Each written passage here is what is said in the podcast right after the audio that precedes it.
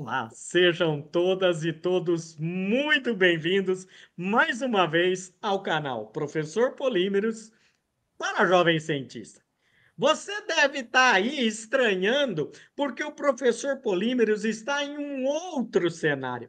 É verdade, mas aqui quem vos fala é o professor Polímeros. Olha, você sabe, nós não somos youtuber, né? Mas nós estamos aqui fazendo divulgação científica. Então, para isso, eu peço a sua ajuda. Se inscreve no canal, divulgue o nosso canal, né? E também a gente está no Instagram, né? No Professor Polímeros. Ah, lembrando também que nós temos podcast nas diversas plataformas na Google Podcast, no Spotify, na Apple Podcast e outros, né? Então você procura essa nossa entrevista e outras e vai ouvir aí também, tá bom? E olha, eu fiquei muito contente de conversar com o Ricardo Gasmenga, que é diretor de operações da Souvenil, do grupo BASF, né?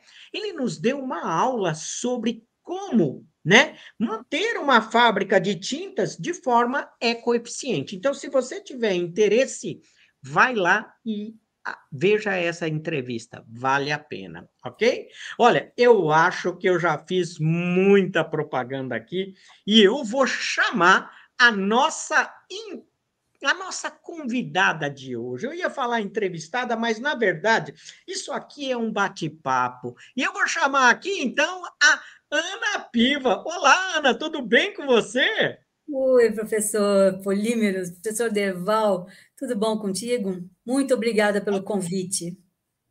Eu, para mim, eu sei o quanto você é importante e vou dizer mais, hein? Estou muito feliz de você estar tá aqui trazendo um tema Bom. que a gente vai conversar hoje. E ó, uma coisa eu já aprendi nesse negócio de internet: a gente não pode dar os spoilers no começo, para o pessoal ficar ouvindo a gente, viu? Ó, eu já tenho aqui até um, uma pessoa que é muito nossa amiga, o professor Hélio Biebeck, está dizendo: ó, parabéns para a gente. Então vai ser muito gostoso essa conversa sobre reciclagem como negócio, como fazer. Mas olha, eu sei que todo mundo te conhece, mas eu queria aqui, né? É, fazer uma coisa. Eu vou te apresentar. Primeiro, é graduada em Engenharia Química pela Faculdade Oswaldo Cruz, seu mestrado e doutorado na Escola Politécnica, né, na área de catalisadores petroquímicos, zeólitas, né? Grande experiência na área de empresas petroquímicas, como exemplo a Dow Química, né, a Ródia, e também atuou em empresas transformadoras, como por exemplo o Espuma Pac, e trabalhou em empresas de engenharia, como é, fazendo projetos de engenharia, né?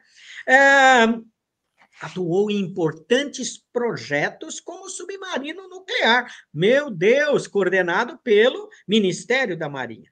Cerca de 30 anos de experiência como docente em diversas instituições, sendo que 21 deles foi no Instituto Mauá de Tecnologia. Professora, uma bela história, hein? Um belo, uma bela jornada, eu diria. Uma bela jornada. ô, ô, Ana, agora me conta uma coisa. Como é que começou tudo isso? Onde você nasceu? Eu nasci em Porto Alegre, no Rio Grande do Sul. Tudo ah, mas é uma lá. gaúcha? é uma gaúcha? gaúcha ah, e a gente ah. veio para lá em São Paulo quando eu tinha nove anos. Meu pai foi transferido da empresa para São Paulo e a minha vida acabou sendo aqui. Eu estou, como você pode notar, há 51 anos em São Paulo. Sou mais paulista do que gaúcha, né? Certeza. Minha vida certeza. toda foi feita aqui. Ana, agora você lembra quando você era criança? Lembro. Lembro muito. Ah. E lembro, você era levada, ou não? Você era levada? Não, não, não muito levada, mas era muito curiosa. Uma criança extremamente ah. curiosa. Incomodava todo mundo com os porquês. os porquês o tempo todo. Ah. É, e você fazia arte, não? Você fazia arte? Não, arte não. Não, nunca fui ah. de fazer arte. Não. Ah. E, e, gostava de estudar, Ana? Adorava, adorava ler, adorava estudar. Jura? Ai, que bom que você fala isso aqui no canal, porque na verdade a gente tem muita gente ouvindo a gente, vai ver, porque é internet, né? A internet caiu mundo, né? É, então é, é, é, importante a gente também discutir, saber qual é a, a. Agora, antes de a gente começar a falar sobre reciclagem como negócio, né? É, como fazer, eu queria perguntar uma coisa para você: por que, que você foi para engenharia química? Ah, eu sempre gostei muito de saber como é que as coisas eram feitas.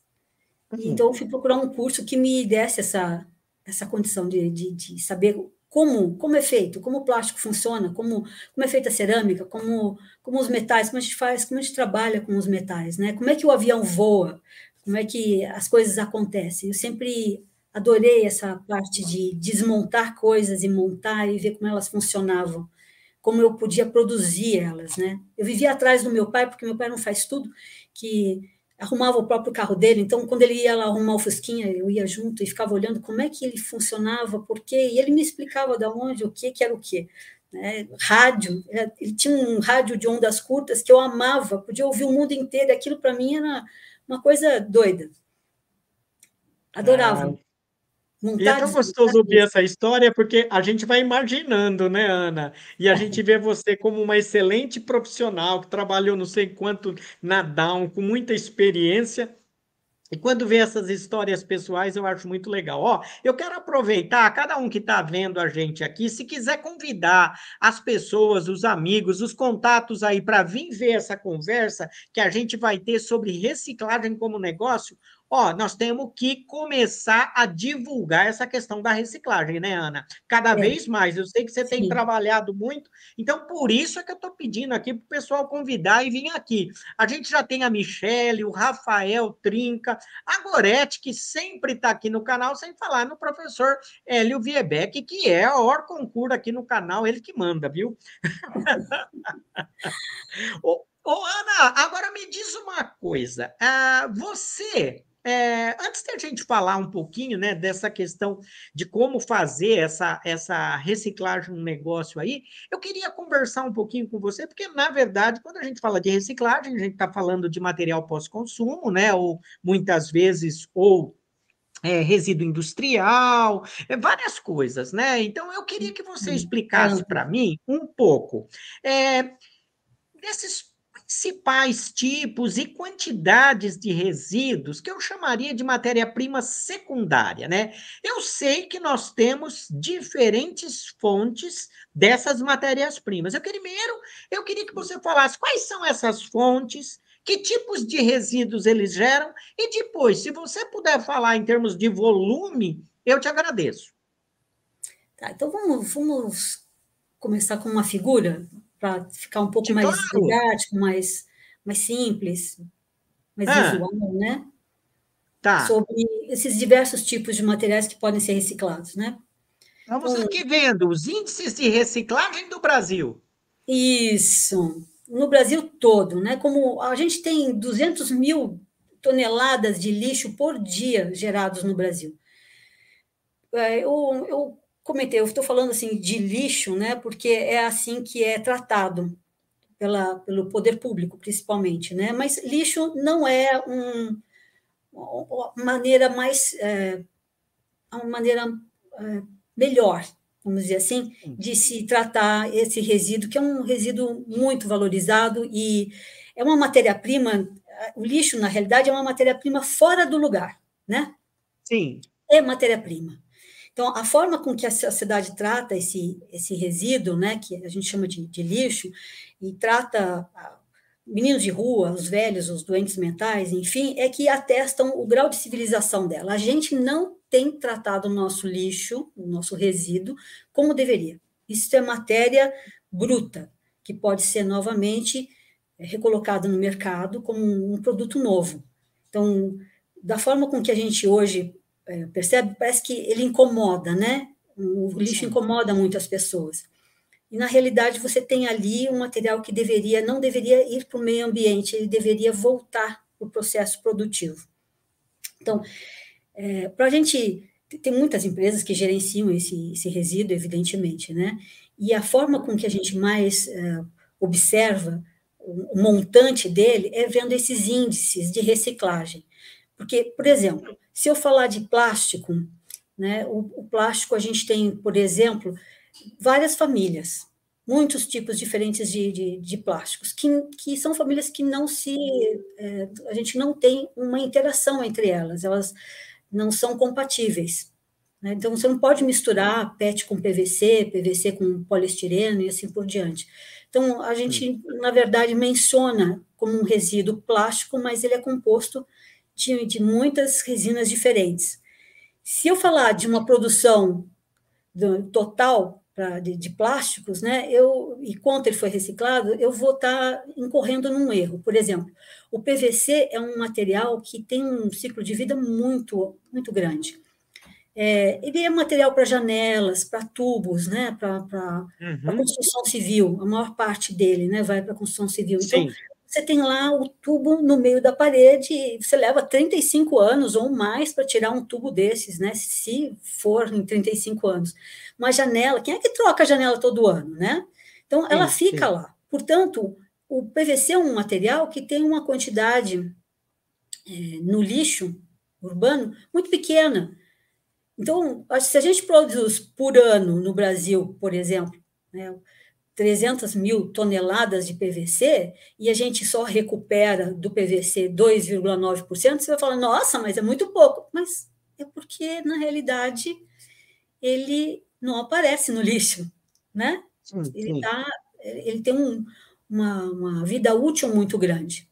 Então, essa, essa reciclagem de plásticos, por exemplo, desse resíduo, a gente, a gente consegue, do todo o plástico que volta, né, que, ou seja, que é gerado, vamos dizer assim. Então, por exemplo, no Brasil, hoje, a gente gera 884 toneladas de resíduo plástico, ok? Isso uhum. a contar de qualquer fonte geradora, tanto industrial quanto doméstica, hospitalar, e assim por diante. Gerou gerou o que a gente chama de lixo, né? Gerou resíduo plástico, a gente gera 884 mil toneladas. Então, eu te diria o seguinte: desse montante, 23% é reciclado. E aí está no meio poliestireno, polietileno, PP, UPS, é, um, é uma uh, generalização, ok? 23%. Ah. É, e a gente podia a gente tem capacidade para reciclar mais? Tem, muita capacidade. A gente tem muita oportunidade para fazer isso também. Né? Mas a gente precisa de ajuda, de, de captar esse, de pegar, de coletar esse resíduo todo antes dele ser enterrado. Ok? Como o poder público faz, né? Como uma saída rápida uhum. para simplesmente eliminar o lixo da vida das pessoas. Como tá. latas de aço, por exemplo, né? As latas de aço, elas são um resíduo que a gente tem como praticamente metade do que a gente tem dentro do, do lixo, né? Nesse, uh, nesses resíduos, né? no meio do, de todos os resíduos, 50% delas são captadas de novo, né? A gente consegue coletar e reciclar elas. O vidro já tem uma, uma condição um, pouco menor, como a do plástico, né, de, de 25%, porque as pessoas reutilizam muito vidro, ninguém quebra a janela o tempo todo, as garrafas normalmente é, tem uma quantidade pequena no, no, no, resíduo, né? mas é um menos parecida com a do plástico, o que a gente vê no, no lixo público. As latas de alumínio, elas são as campeãs da reciclagem, né? porque elas têm um valor embutido muito alto. Então, o valor do alumínio é muito alto. Portanto, todo mundo coleta, todo mundo se preocupa em amassar e mandar para um reciclador, ou na praia mesmo. Você está na praia, você guarda as latinhas do lado para o catador vir e, e, pegar aquelas latinhas, né? A gente se preocupa com a latinha de alumínio, a gente sabe o valor dela.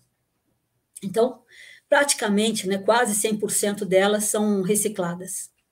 Se vê o papel como resíduo, ele já não tem tanta reciclagem, né? Você vê que o papel, si, eu estou falando do papel como falo do plástico, né? Porque tem papelão, as embalagens eh, cartonadas, como, como a embalagem longa-vida, né? Que está nesse meio aí. Tá? Então, está nesse bolinho do, do, do, papel. Então, as embalagens de papel, papelão, as de revista, jornal, as embalagens longa-vida, que a maior parte delas é cartão, né, é um, um, um papelão. Então, a gente tem, uh, no papel, 66, quase 67% de tudo que a gente coloca como resíduo, a gente consegue recuperar. Okay? E, dentre esse montante, 35,9%, veja que é uma quantidade bastante grande até, né? 36% a gente consegue reciclar de embalagem longa-vida. E não recicla mais por desinformação, porque Entendi. tem muito reciclador que ainda não sabe, principalmente as cooperativas, elas não aceitam porque acham que, que a embalagem longa-vida não é, não é reciclada. Teve um ranço aí, uma, uma época que as embalagens longa-vida não eram recicláveis, por causa do alumínio, né? Uma, tem uma folha de alumínio no meio, no meio delas, porque é, é uma barreira a micro-organismos, né? Uhum. E, e é um, para unir esse, esse alumínio a um papel, ele tem uma, uma folhinha, assim, duas folhinhas de, de polímero, né? De plástico no meio. Então, na hora de hum. fazer a reciclagem, é, o alumínio não se desgruda do, do plástico. Vamos falar assim, de uma uhum. forma mais, mais simples, né? Então, portanto, uhum. essas embalagens ficaram com essa condição de que parece que elas não são recicladas, mas elas são perfeitamente recicláveis. Você consegue Entendi. abrir, tirar todo o papel, e o alumínio pode ser separado do, do, do, plástico sem que você tenha que usar plasma, como a Clabin usa, né? A Clabin usa, faz essa reciclagem com plasma, gente do céu, que é super tecnologia, né? Mas você pode fazer isso com ácido acético. Você abre, é, com vinagre, 3%, olha, vinagre.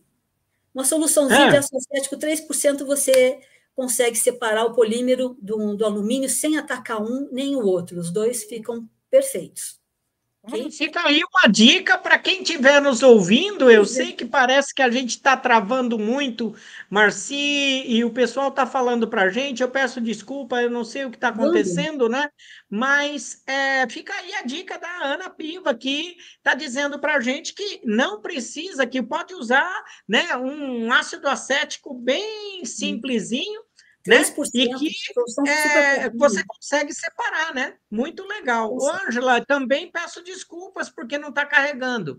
Mas, ô, ô, ô Ana, fala para mim uma coisa. Então, eu entendi esse tipo de coisa, né? Agora, uh, você, quando a gente fala desses resíduos, dessa quantidade, né?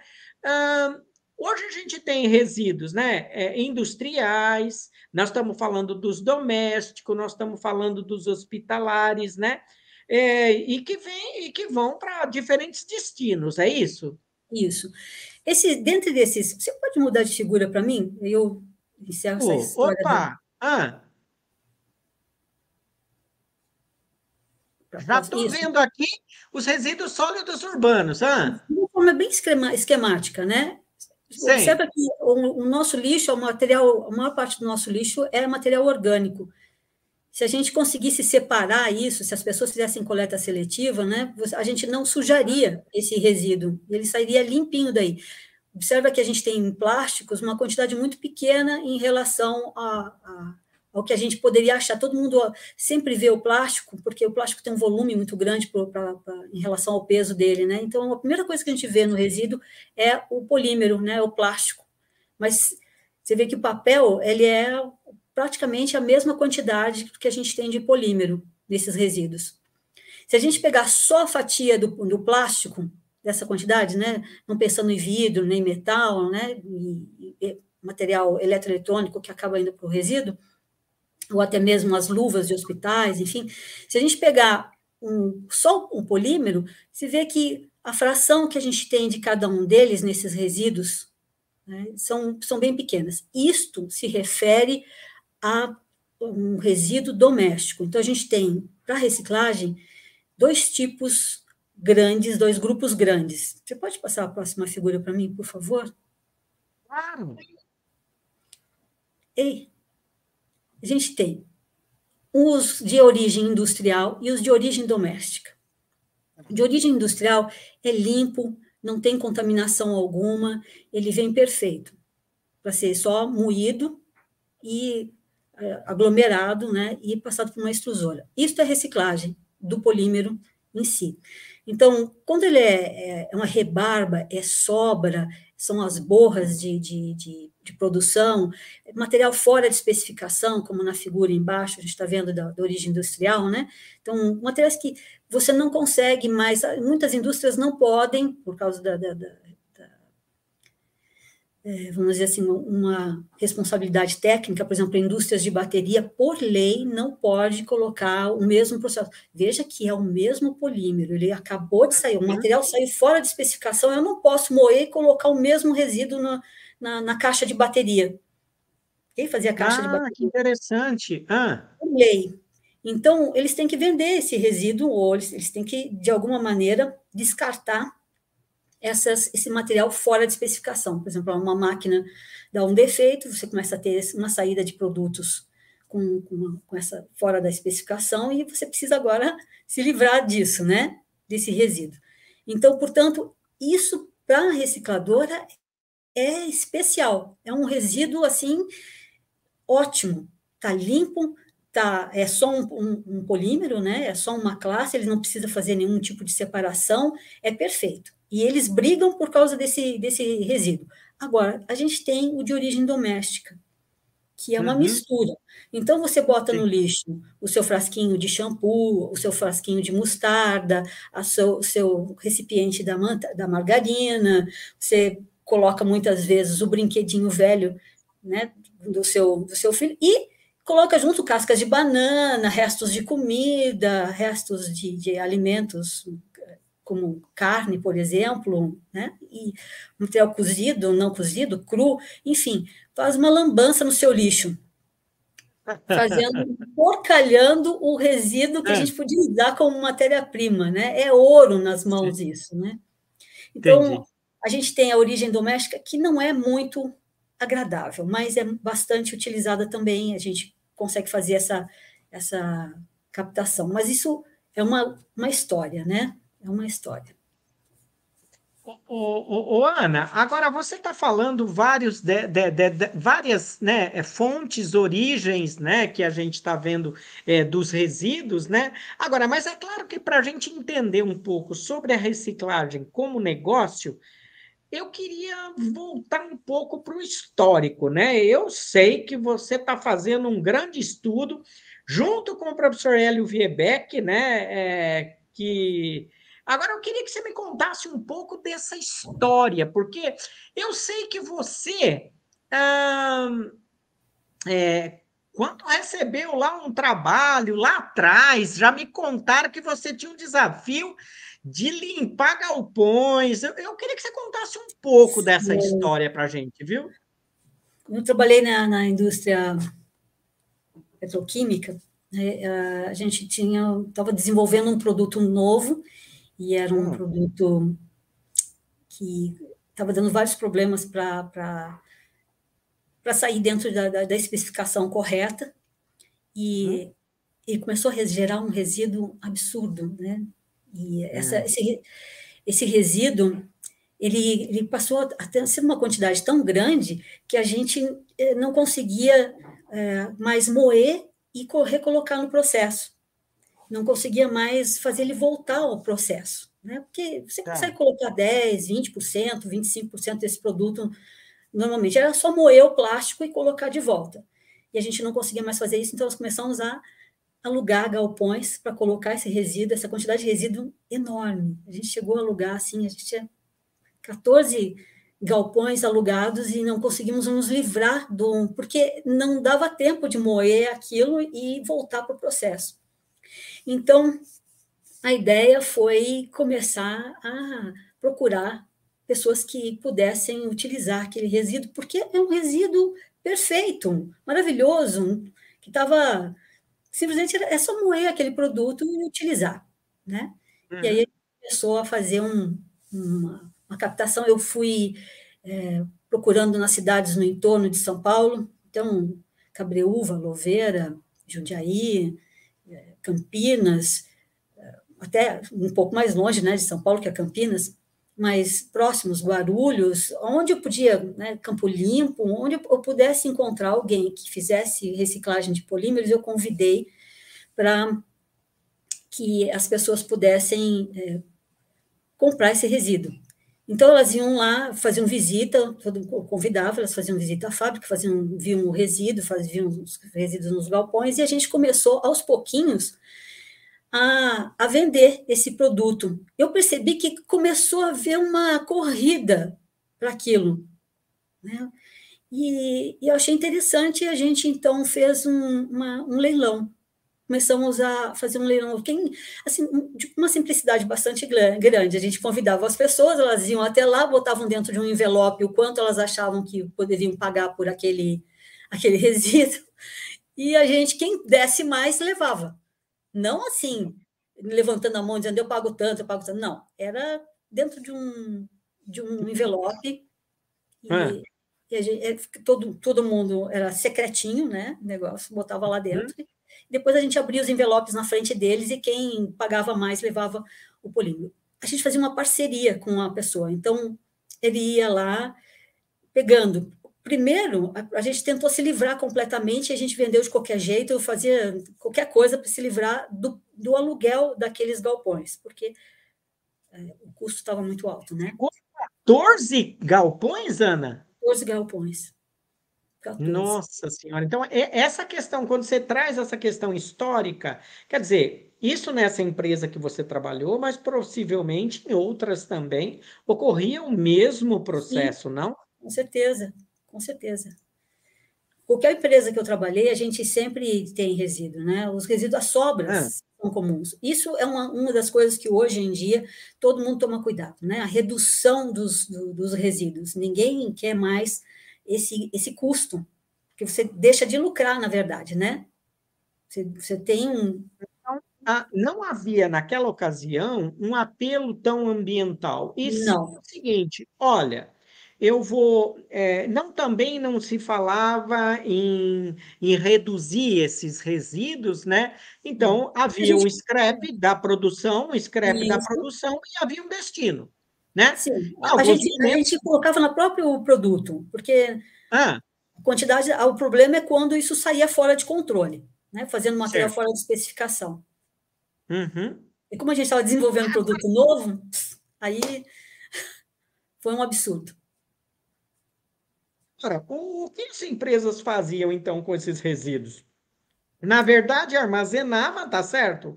E tentava é, o que pudesse incorporar isso, no material, é. embora isso não seja muita novidade, porque atualmente ainda continuamos fazendo em alguns pontos, Sim, né? sempre fizemos, né? Então, imagina Sim. que quem trabalhou nessas empresas ou próximo a elas começou a se ligar é. que tinha uma oportunidade de negócio aí né? Tá, tá. Porque se você tem um resíduo limpo e que a própria fábrica coloca no seu produto, por que, que eu não posso pegar esse resíduo e eu fazer um produtinho com ele? E aí, então, Sim. começaram, começou a reciclagem a, a, ganhar uma força bastante grande. A, a reciclagem em si, é bem de longe, né? Não é de, não é de agora. Ela, desde 57 já se faz. O, o João Cataldi já fazia em 57 já fazia reciclagem de polietileno. Porque, 57? 57. Mas veja, polietileno, porque uh, os resíduos de plástico eles só começaram a, a, a, surgir, como a gente vê hoje como um lixo, em 69, né, com 2% ah, ah. no resíduo urbano. Então, era sempre uma reciclagem ligada à indústria. Então, okay? é um resíduo industrial. Resíduo industrial. Resíduo industrial. Só industrial. Tá. E, e, e, me diz uma coisa, então é, o, o, desafio estava em. Agora, por que, que aquelas empresas que compravam os resíduos lá nos chamados leilões, é, o que, que eles faziam com isso? Hum, eles faziam xícaras, pentes, eles injetavam, né, para fazer. Ah. E, e, como tinha muito material esfumado, é, ficava bonitinho com as bolinhas, tal, eles achavam aquilo muito interessante e, e, vendia muito por causa das bolinhas que ficavam no meio, bolinhas de ar, né? Então era, era um, um polímero cristal, um polímero transparente, a gente chama de polímero cristal, mas é, pelo conceito não ter nada de cristal, né? Quanto mais amorfo, mais transparente, né? E, uhum. e eles achavam aquilo lindo, porque não tinham ainda equipamento adequado para fazer a, des, des, a degasificação do, do, do, do, material, né? tirar o ar de dentro do material espumado. Então, eles acabavam gerando produtos com, com as bolinhas mesmo. Alguns deles certo. faziam aquele zip, ziplock, a parte do ziplock. Então, você tinha de tudo. Era assim, era muito interessante. Eles usavam aqueles, aqueles nosso polímero para fazer coisas que a gente não imaginava que pudessem ser feitas, né? Então, eles uhum. viviam fazendo uh, inovações nesse sentido. E a gente só de olho, olhando aquilo que eles estavam fazendo, que era muito interessante, e tentando fazer, achar um caminho para fazer aquele produto também na fábrica. Você vê, olha que safadeza, né? Agora me diz uma coisa, Ana, e naquela ocasião, é, e a questão dos resíduos sólidos urbanos pós-consumo? Quer dizer, esse doméstico, nós é. tínhamos na rua os catadores? Tínhamos o que eles chamavam na época de, de caminhetantes, caminhoneiros, esses de carrinhos, carrioleiros, que eles levavam com os carrinhos, né? Iam passando e, e pegando, coletando esse material. Esse material, que hoje é. a gente, esse pessoal todo que a gente chama hoje de catadores, né? Eles pegavam esse material, coletavam o material todo e levavam para sucateiros. E os é. sucateiros é que faziam a triagem, a limpeza, a moagem, ou muitas vezes só a prensagem do material e entregavam nas recicladoras.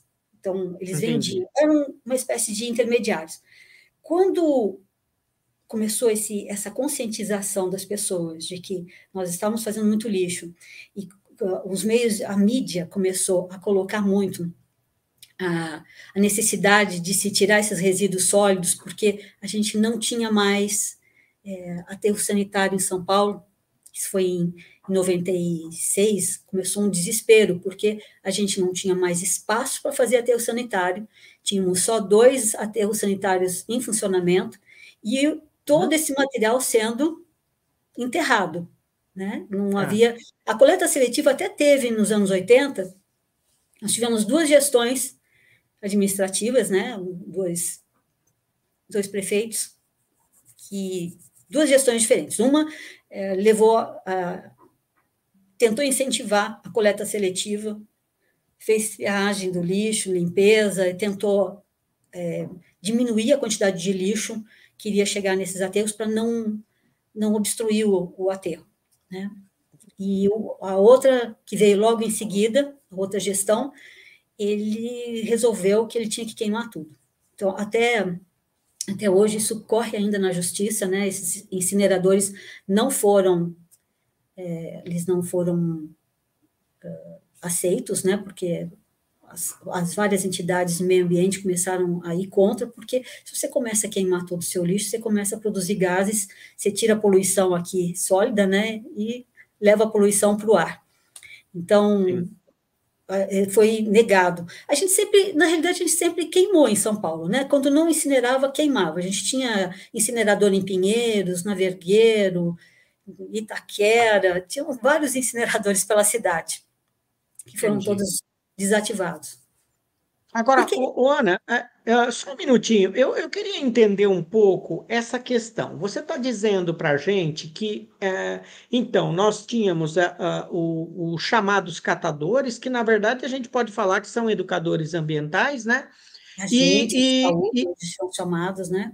Oi? Eles são chamados de agentes de saúde agentes de saúde. Ok, então esse, essas pessoas, na verdade, tinham os seus carrinhos, pegavam os resíduos, tá certo? Isso. Esses resíduos eles entregavam para os intermediários, esses intermediários é que separavam, tá certo? Exato, exato. O que eu vejo é um movimento um pouco diferente. Na verdade, percebe-se que o catador, ele já, ou estando ou não numa cooperativa, ele tem uma visão um pouco mais empreendedora. Ah, Sim, eu queria que você negócio. falasse um pouco dessa história, assim, dessa, dessa história. É, quando quando as, as coletas seletivas iniciaram, então iniciaram vários pontos de, dessa coleta, a prefeitura começou a colocar isso lá nos anos 80, né? E esses catadores, né, os agentes de saúde, eles começaram a, a ser, é, vamos dizer assim, convocados praticamente, né? Eles foram é um pessoal que foi chamado para fazer essa coleta seletiva, ajudar a prefeitura e levar para os centros de triagem. A gente tinha três centros de triagens principais aqui em São Paulo. E a coleta seletiva era feita também com caminhões, então haviam várias, vários processos correndo ao mesmo tempo, para se ter uma ideia do, do, de qual processo era mais barato, né? tinha, tinha um, um custo menor para a prefeitura. Esses catadores perceberam, aos poucos, que eles estavam levando o material para lá, mas quem, quem ditava o preço das coisas era a prefeitura, e aí era sempre um preço muito baixo, né? o que o que era colocado. E eles passaram a, a começar a se organizar um pouco mais. Eu conversei com, com, um catador, inclusive, na Paulista, que ele, ele, ele, veio com uma meia Kombi. E eu achei aquilo muito interessante. Ele não estava com um carrinho, ele não estava tentando levar aquilo nas costas, ele, ele veio com uma meia Kombi e já tinha uns montinhos certinhos. Ele, ele conversou comigo e me disse: Olha, minha família toda, nós sempre pegamos uh, tudo que estava aqui na Paulista levávamos debaixo do braço, com bicicleta, com o que a gente podia.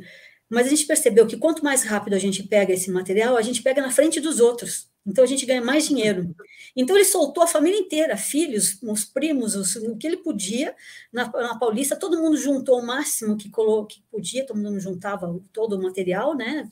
De, uhum. Porque a gente tem assim 100% de material de escritório e de lojas recicláveis.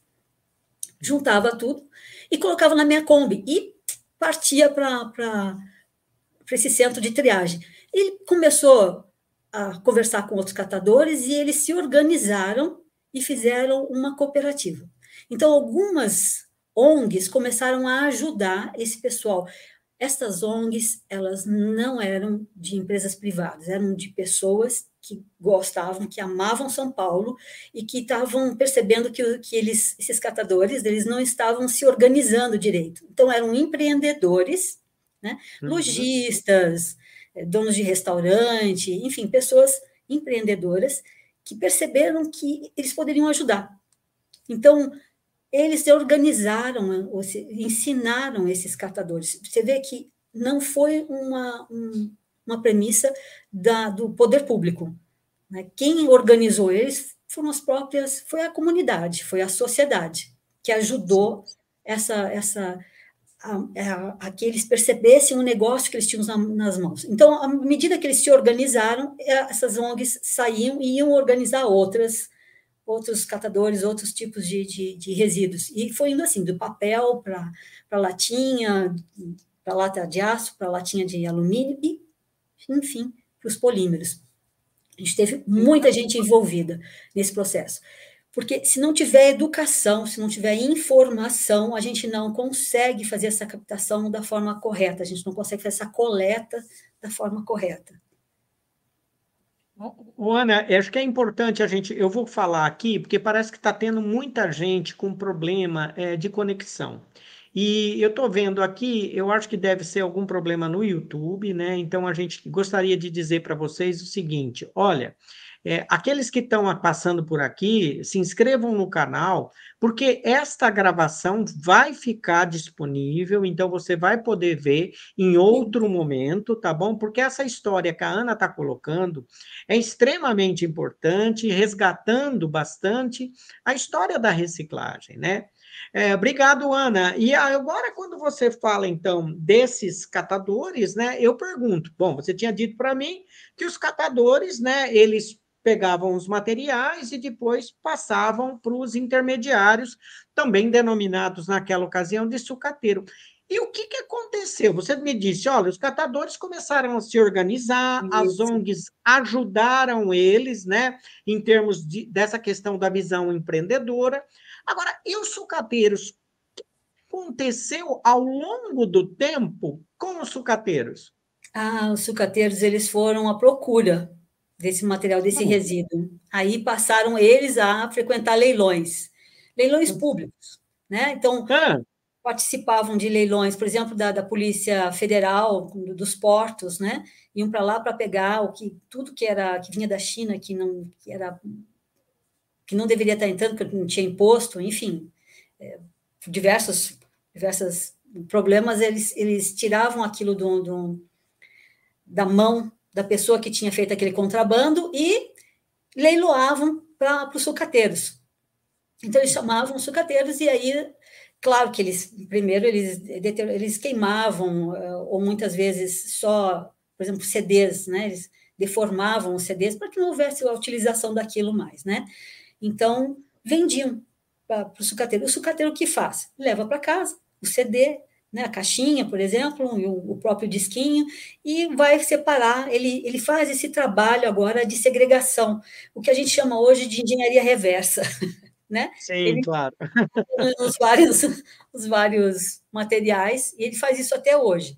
Né? Foi a saída que eles encontraram, de, de, de ir em busca e fazer parcerias. Então, eles foram os primeiros a fazer parcerias com condomínios, com, por exemplo, a, um, um, exemplo muito legal disso, por exemplo, era um, o pessoal de, da Luma Plastic, lá em Bertioga, que fez um contrato grande, assim, fez uma parceria grande com o condomínio Riviera de São Lourenço. Então, tudo que saía de lá do resíduo sólido, eles pegavam. Então, ele fez uma, uma, um excelente trabalho com, com PVC, com PET, reciclando e revalorizando todo aquele material, transformando em grânulos, né? ou seja, era uma, um sucateiro, era uma pessoa que só estava ali como intermediário, né? E uhum. acabou. E, e, esses existem muito, sabe que tem muito engenheiro que trabalha é, no meio dessa história, né? Eles se chamam de intermediários para não serem chamados de sucateiros, mas eles são sucateiros. Eles compram, uhum. né? De, de toda, é, toda a fonte geradora de, desses resíduos separam, fazem a triagem e entregam os fardos para as recicladoras, né? Fardo limpo e fácil de ser é, processado. Moído. Legal. É. Enfim. Ah, e, na verdade, esse intermediário ou esse sucateiro, depois ele pegava esse material e enviava para recicladora. recicladora. Tudo para recicladora. Separa tudo ah. e leva para a recicladora. Ele, ele revende esse material. Tá. Então, e essa recicladora, ela faz o quê, Ana?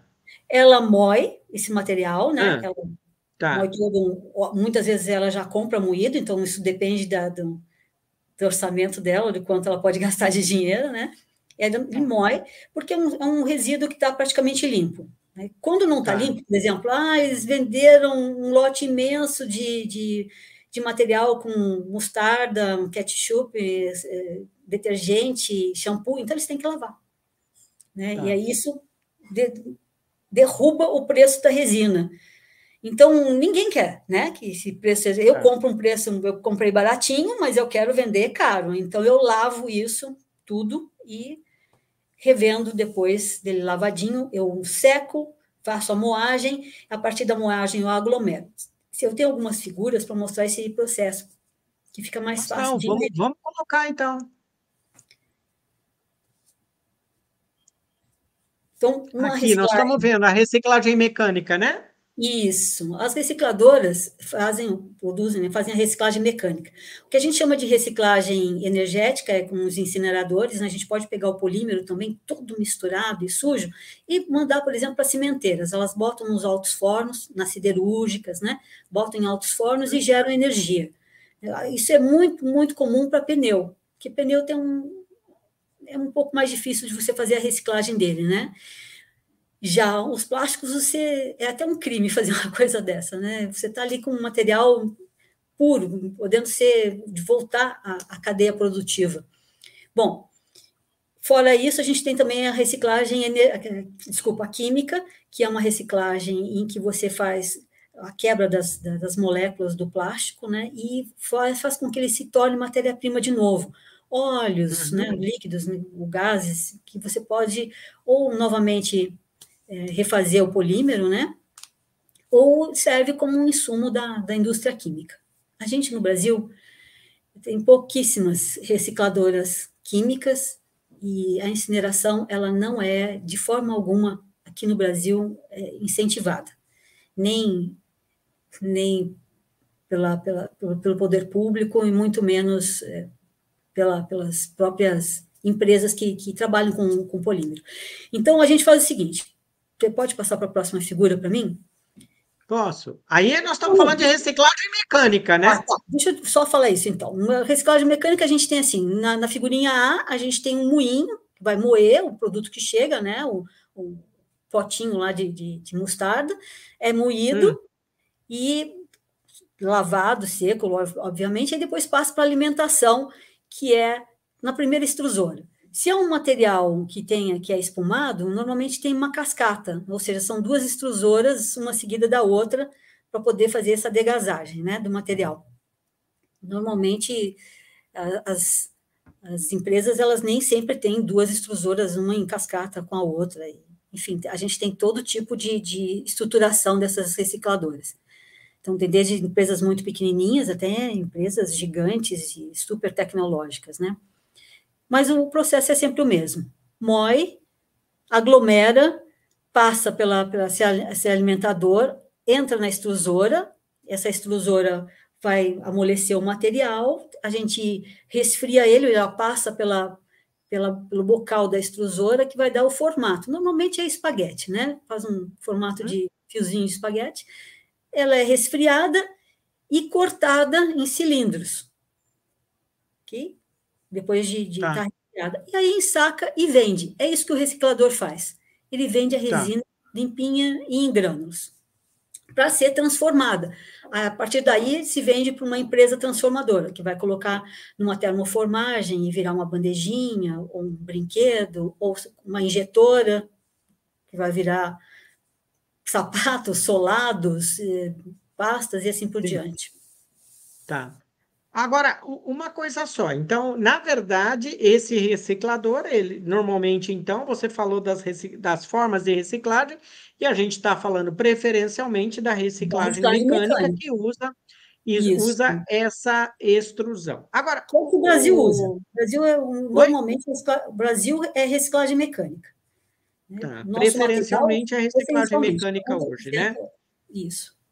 É, até, até agora, é, a, a, gente tem ouvido falar muito da questão da reciclagem é, avançada, né? A, a, a, temos uma empresa grande que tem avançando um pouco nessa perspectiva, e aí é, também tive uma entrevista aqui no canal com a Fabiana Quiroga, né, que é diretora de Economia Circular da América Latina da, da Braskem, né? Onde ela falou sobre os desafios aí que a Braskem. Então, quem tiver interesse, vai aí no canal que você vai ver a entrevista na íntegra com a, a, a Fabiana Quiroga. Ô, Ana, agora você está falando então, olha, você me contou qual é a grande mudança que tem no catador, assim, a forma de agir, de uhum. pensar?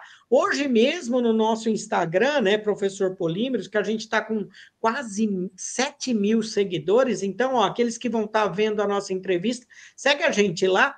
Teve um catador que perguntou uma coisa que eu falei bastante e ele falei para ele vir aqui na nossa conversa, que ele falou assim: como fazer, né, reciclagem como um negócio sem explorar o catador. Essa saia justa você não esperava, né? Não. Eu acho que as cooperativas são, são, são o caminho. Cooperativa é o caminho. Porque eles é, regulam né? o preço da, da, da, da, resina ou do, daquilo que eles estão levando para lá. Eles próprios fazem a regulamentação do, do preço. Ninguém mais interfere. A cooperativa é o canal. Eu acho que certo. não, aí Agora, não há você... escravidão. Não há, né? Não há. Tá, é, é o que a gente tem que... Ele vai para outro e assim por diante. Entendi. Bom, é um ponto de vista que a gente tem que respeitar aqui, mas também a gente também tem que respeitar o lado do catador também, né? Que é uma vida um pouco mais difícil, né? É Agora, então você está me dizendo de você está me dizendo, Ana, que é, então houve um movimento do catador que também o, o, o intermediário, também denominado de sucateiro, que é, é, vai ter como né, o, o, o, direcionamento da matéria-prima para o reciclador que transforma preferencialmente em uh, uma, um processo mecânico de reciclagem. Isso. Agora, me diz uma coisa: é óbvio que é, a gente quer fazer a pergunta que é o título dessa conversa, né? Que é como, de fato, né, a gente vai conseguir fazer essa reciclagem virar um negócio? Porque você está me dizendo, basicamente, né, o fluxo aí desse processo de reciclagem, quer dizer, o caminho. Então, a gente é óbvio que está olhando também para o, o negócio de cada um desses, entre aspas, setor catador, né? É, o sucateiro e o reciclador. Vai haver uma quebra dessas paredes aí? Vai misturar tudo? Como é que vai transformar isso num grande negócio? Para transformar isso num grande negócio, a gente precisa ter, porque um dos maiores gargalos da, dessa, dessa atividade é a, o resíduo, é a coleta, a coleta seletiva, ah. a conscientização das pessoas. Uma vez tendo o resíduo limpo, a gente consegue transformar ele com facilidade.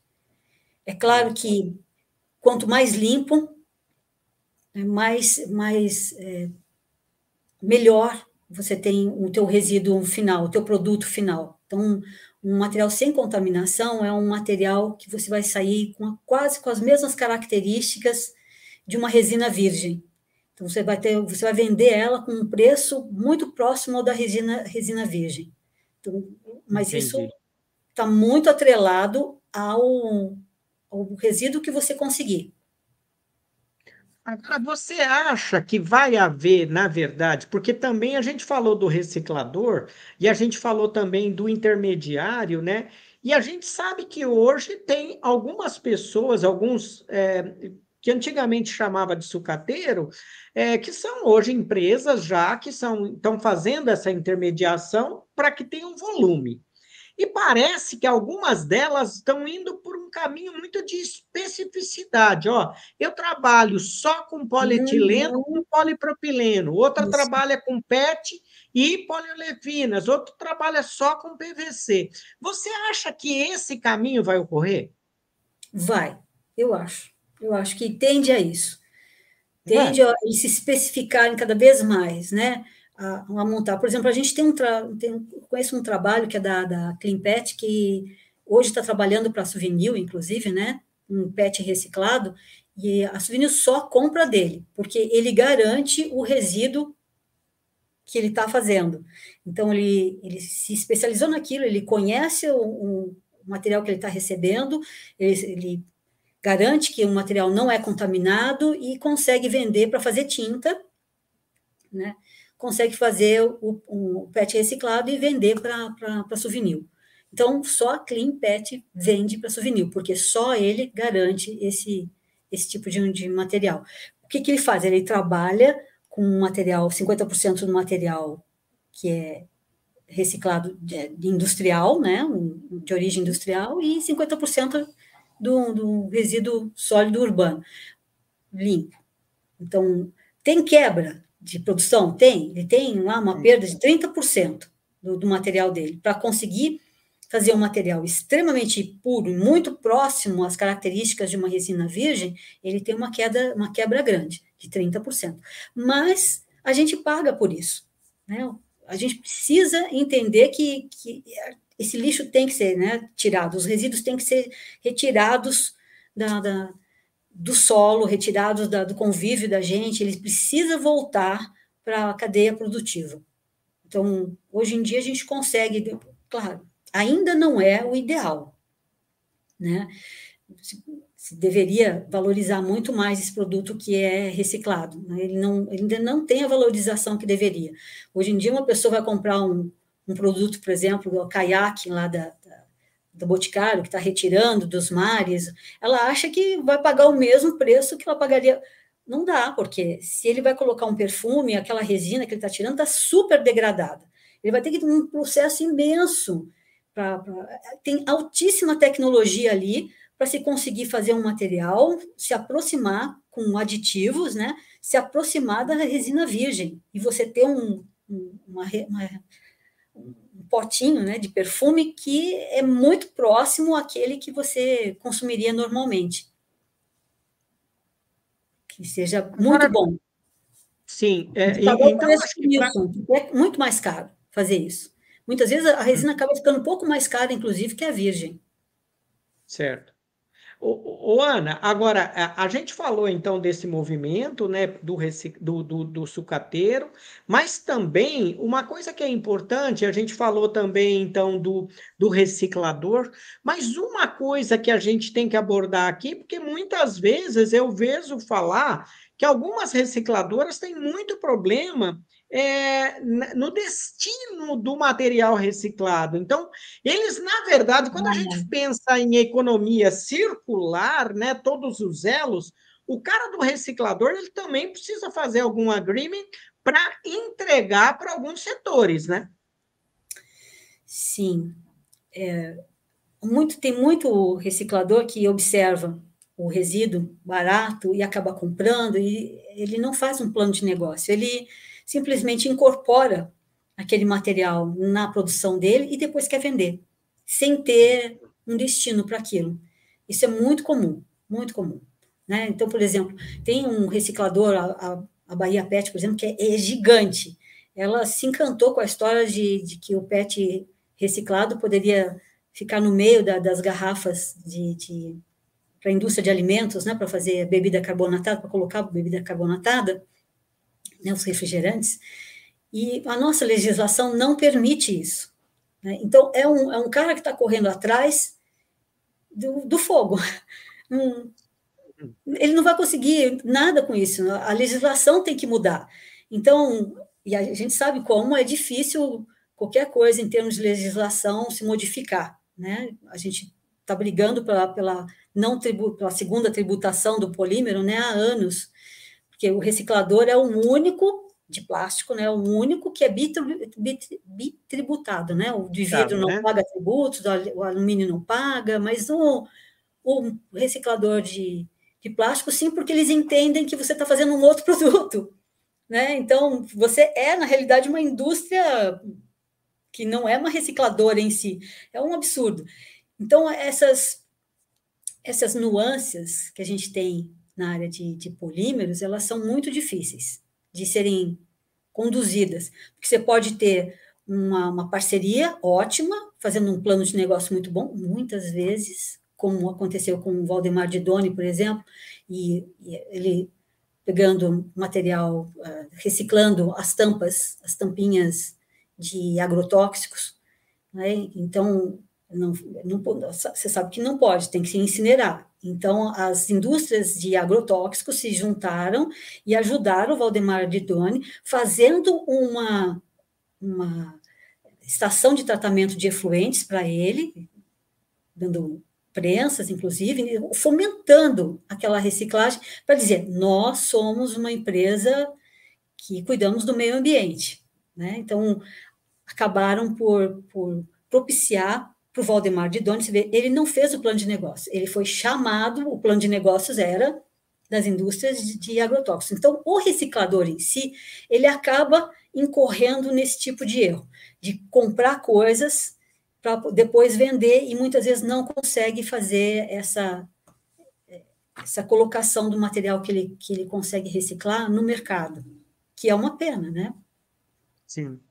Olha, eu fico aqui triste, Ana, porque quando chega quase uma hora e eu tenho aqui uma pessoa super importante, né? É, falando sobre reciclagem, você trouxe muita informação que eu acho que é extremamente importante, mas eu acho que a gente vai ter que se despedir aqui, porque. Já passou a hora, né? Passou muito rápido, né? Bom, mas você volta uma hora aí, porque parece que a gente teve algum problema de conexão com o YouTube, de transmissão, mas com certeza isso vai ficar gravado e as pessoas vão ver. Olha, para a gente se despedir, como é de praxe aqui no canal, a gente sempre pede para a pessoa que está aqui conversando com a gente uma mensagem. Uma mensagem para as pessoas, né? Óbvio que é importante que você também sinalize para a gente aí é, qual é o futuro aí da reciclagem, em especial essa coisa do negócio, e também para os jovens cientistas que vão estar tá te ouvindo. Fique à vontade. Olha, gente, principalmente para as pessoas, né? Se conscientizem. A gente precisa separar o lixo, separar todos os resíduos. É importante, muito importante, para ser todos eles serem muito bem aproveitados. E para os jovens cientistas, eu diria que a gente tem que fazer observações de tudo que está acontecendo e é, aurir conhecimento. Esse conhecimento todo, ele deve ser transmitido. Se a gente não transmitir o conhecimento, tudo que a gente aprende, se a gente não levar isso, por exemplo, os recicladores, né? A informação é muito importante, a gente tem muita informação, então levar tudo que vocês aprenderam e que vocês estudam, porque nenhum estudo, mesmo que ele seja promissor, mesmo que ele seja inovador, se ele não for transmitido, se ele não for passado à frente, ele não, é, ele não vale nada, ele é inútil, ok? Então, sempre que vocês puderem, transmitam o conhecimento de vocês. Acho que é isso. Olha, Ana, eu só tenho a te agradecer por você ter despendido o seu tempo na nossa preparação da nossa conversa.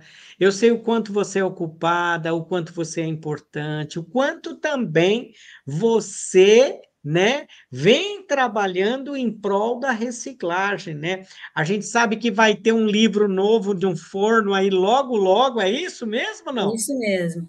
Já ah. já tem aí um livro, uma nova edição do livro e de, sobre reciclagem. Eu espero que ele seja muito bem aceito pela comunidade Olha, toda, né, de recicladores. Sim, com certeza. Ó, então, fica a história aqui... da reciclagem, né? O mais legal é que agora a gente está colocando o Hélio, está vindo, colocando a história da reciclagem. A gente está fazendo um, um, um belo estudo. Vamos ver se o livro sai em pouco tempo né, Derval? Com certeza será um, um, um, marco na história, porque vai, vai ter muita gente que vai querer adquirir, porque eu acho que é, hoje, cada vez mais, esse tema tem sido extremamente importante. Olha, eu te agradeço muito. Meu, muito obrigado por você ter vindo aqui no canal. Já virou freguesa, então, quando você quiser trazer alguma notícia, né, por favor, venha aqui, traga suas novidades, porque eu acho que foi muito importante, eu acho que você trouxe, na verdade, é, pelo menos, né, provocou algumas reflexões que vão promover ser encarado aí o que? A reciclagem como negócio, né? Isso. Como fazer. Ou seja, ficou muito claro o papel de cada um e a partir daí como fazer essa reciclagem. Olha, meu muito obrigado. E eu quero também, né? É, é claro que a cada um de vocês agradecer a presença, né? Dizer para você, ó, não esquece de. Gostou dessa entrevista? É, não esquece de se inscrever no canal, tá bom? E também, na verdade, divulgar o nosso canal para que as pessoas possam estar tá conhecendo um pouquinho mais sobre divulgação científica. Você sabe, nós não somos youtuber, mas a gente quer cada vez mais valorizar o que? O conhecimento, a ciência e principalmente, né, esses aspectos tecnológicos como foi discutido aqui com a Ana Piva, tá bom? Ó, não esquece, a gente tem então Instagram, Professor Polímeros, e também estamos, né, nas diferentes mídias aí, né, quando a gente fala de podcast, Google Podcast, Spotify e assim por diante. Então, é, vejo você aqui no canal Professor Polímeros para Jovem Cientista.